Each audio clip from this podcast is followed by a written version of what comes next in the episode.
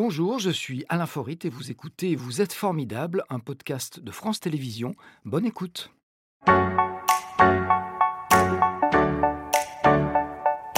Boris Tavernier. Bonjour Boris. Bonjour Alain. Voilà, hein, c'est une règle, on se dit bonjour comme ça, c'est moins violent qu'un coup de poing. Merci d'être à nous. Qu'est-ce que je vous sers? Vous êtes plutôt euh, jus d'orange, thé, café? Café, avec plaisir. Allez, un petit café. Prenez du sucre ou pas? Non. Ça tombe bien, il n'y en a pas. Allez, un petit café. Merci d'être avec nous aujourd'hui. Ça me fait très plaisir de vous accueillir. On s'est vu il y a longtemps.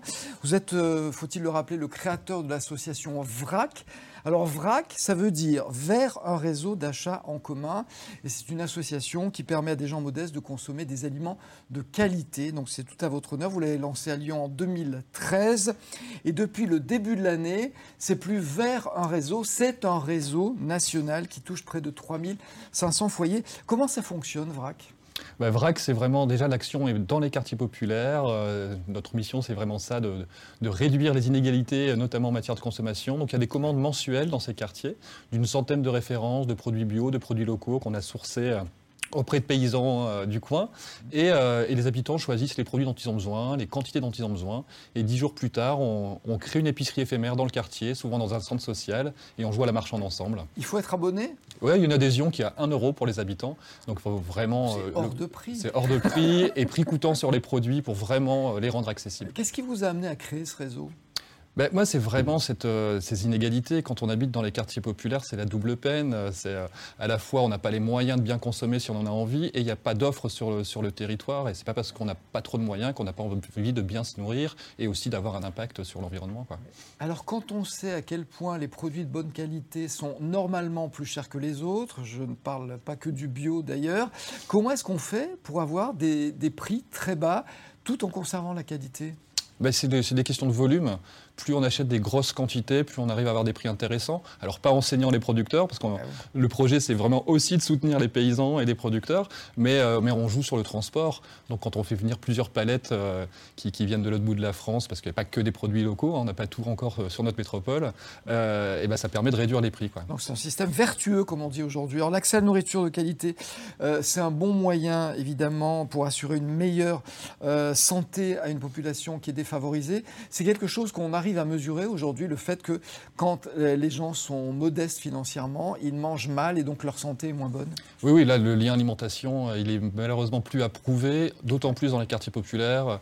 Si on prend l'exemple de Vaux-en-Velin, la moyenne de, de, diabétiques est quatre fois supérieure à la moyenne nationale. Oui, donc, euh, c'est pas une volonté que de mal manger, c'est vraiment une absence de, possibilité. Quoi. Alors, en fait, il faut savoir, vous êtes investi depuis une vingtaine d'années, je crois, dans la lutte contre la précarité alimentaire. Votre première initiative, euh, c'est la création, alors en 2000 2004 d'un café coopératif à Lyon qui a un joli nom, c'est de l'autre côté du pont. Euh, c'est quel pont Le pont de la Guillotière. ça. On voulait, on voulait montrer qu'il y avait aussi des choses qui se passaient dans ce quartier. Alors ça, c'était après avoir travaillé pour une grande chaîne euh, de jouets quand vous êtes arrivé à Lyon, où vos activités syndicales vous ont, semble-t-il, mis très vite sur le trottoir. Êtes, Pas pour reposer travailler. Très bien renseigné.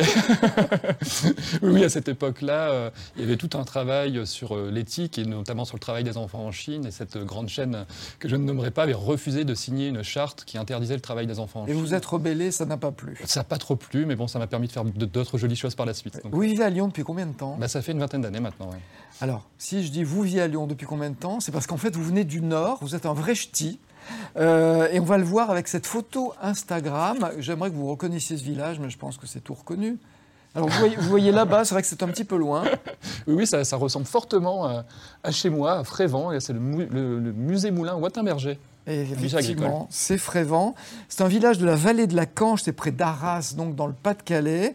Euh, vos parents y ont passé, je crois, toute leur vie. Ils y sont euh, toujours. Ils y sont toujours. Ils étaient ouvriers et vous dites qu'ils ont laissé leur santé au travail. Oui, oui, bah, ça a été, ça a été une, des années difficiles pour eux. Ma mère était couturière. J'allais dire, et sans moquer, ces eaux-là, quasiment.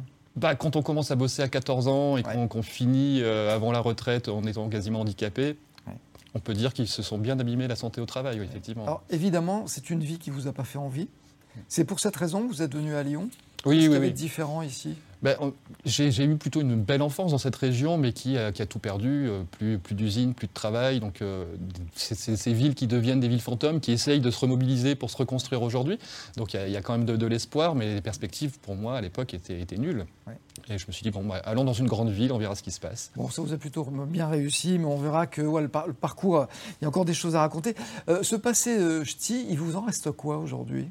Ah je pense. Euh, Est-ce qu'on peut être nostalgique d'un endroit où ses parents ont, souffert? Je pense qu'on l'est d'autant plus quand on part, en fait. On part parce qu'on n'en peut plus de, de, l'endroit où on est.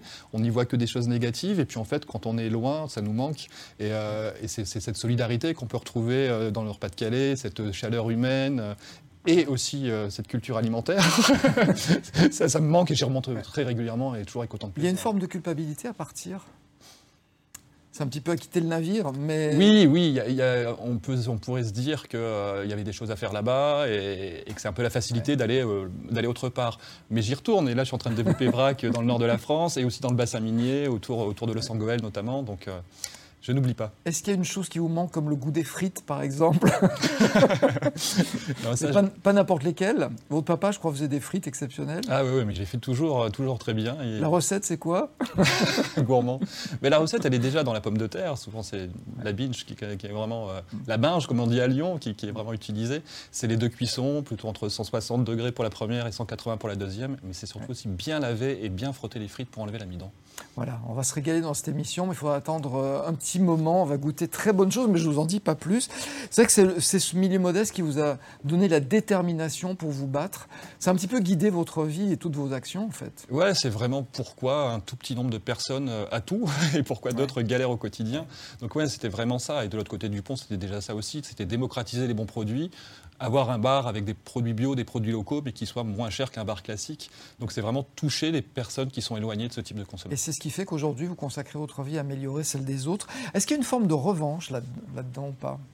Je pense que oui, euh, consciemment ou inconsciemment. Euh, on a, quand on vient d'un endroit où, voilà, où, ça a été, où ça a été difficile, encore une fois, moi je me rendais même pas compte qu'on vivait dans qu'on était pauvre entre guillemets, euh, on était habillés, on était propre, on mangeait à notre C'était le quotidien de la plupart des gens qui vous en Bien sûr, c'était, on était, voilà, mais personne ne partait en vacances, personne n'avait des, affaires de marque, mais on était tous pareils, donc euh, la question se posait pas.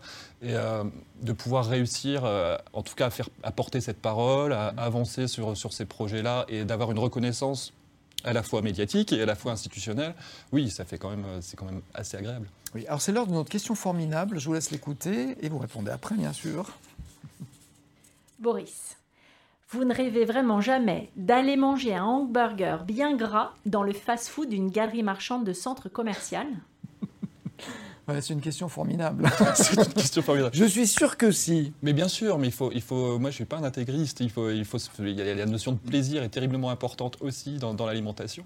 Donc, on peut complètement manger un burger bien gras. Euh, voilà, sachant que ça fait des ravages dans les milieux modestes, mais en fait, tout est question de quantité. Il ne faut rien s'interdire, mais il faut équilibrer. Oui, oui, et c'est aussi pour ça que dans les quartiers, si on propose quelque chose d'autre, que ce soit dans un restaurant ou, euh, ou dans les aliments qu'on propose avec vrac, il y, a un, choix. La notion de choix est importante. Moi, je ne veux pas que tout le monde, je ne veux pas forcer les gens à manger bio, local, pas du tout, mais je veux au moins qu'ils aient le choix. C'était Vous êtes formidable, un podcast de France Télévisions. S'il vous a plu, n'hésitez pas à vous abonner. Vous pouvez également retrouver les replays de l'émission en vidéo sur France.tv.